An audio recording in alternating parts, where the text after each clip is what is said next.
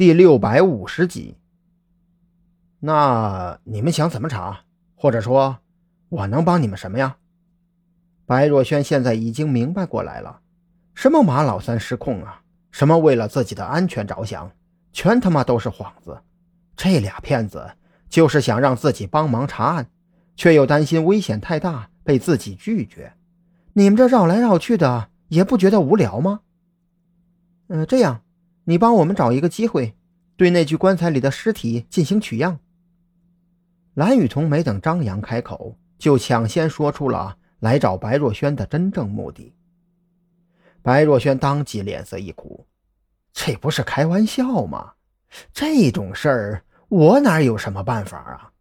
先不说我跟杨浩并不相识，啊，就算是认识，总不能找上门去张口就说开棺验尸吧？我能采访一下你们吗？你们到底是怎么想的？这种事儿你们都没辙。我能怎么帮你们呢？白若萱满脸苦笑。要不你们提供一个让我觉得可行的方案，我按照你们说的去办，行不行？拜托，要是有可行的方案，我们还来找你啊！张扬当即翻起白眼。你好歹也是个地头蛇，这路子肯定比我们广。别着急拒绝，你先好好琢磨一下。哎。我怎么就这么倒霉，摊上你们两个了？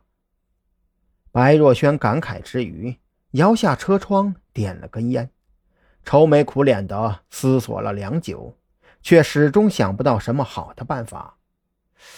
要不，咱们就远远的盯着，等他们下葬了再给挖出来。张扬顿时愣住了，这是个狠人呐！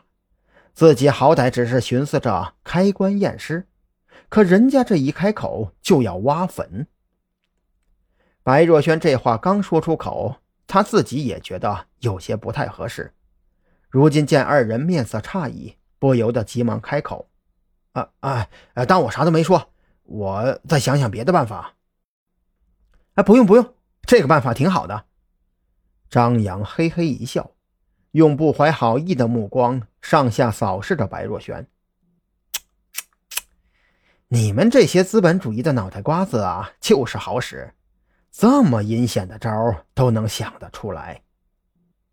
白若萱现在是欲哭无泪，自己就那么随口一说，这俩人咋还就当真了呢？然而张扬可不管这些，那具尸体已经停放有两三天了，按照停尸不超过七天的风俗，很快就会下葬。与其在停尸期间胡乱尝试打草惊蛇，还不如耐心等一等。在张扬的一再坚持下，白若萱也只好开着车来到那个小院附近。见张扬二人没有下车的意思，索性将座椅放平，闭上眼睛假寐起来。也不知道是张扬走了狗屎运，还是……杨浩实在急于掩盖妻子的真实死亡原因。当天晚上九点出头，小院里忽然响起鞭炮的声音，紧接着便是热闹的唢呐曲儿。九点二十七分，这么早就出殡，这土葬也太明目张胆了吧？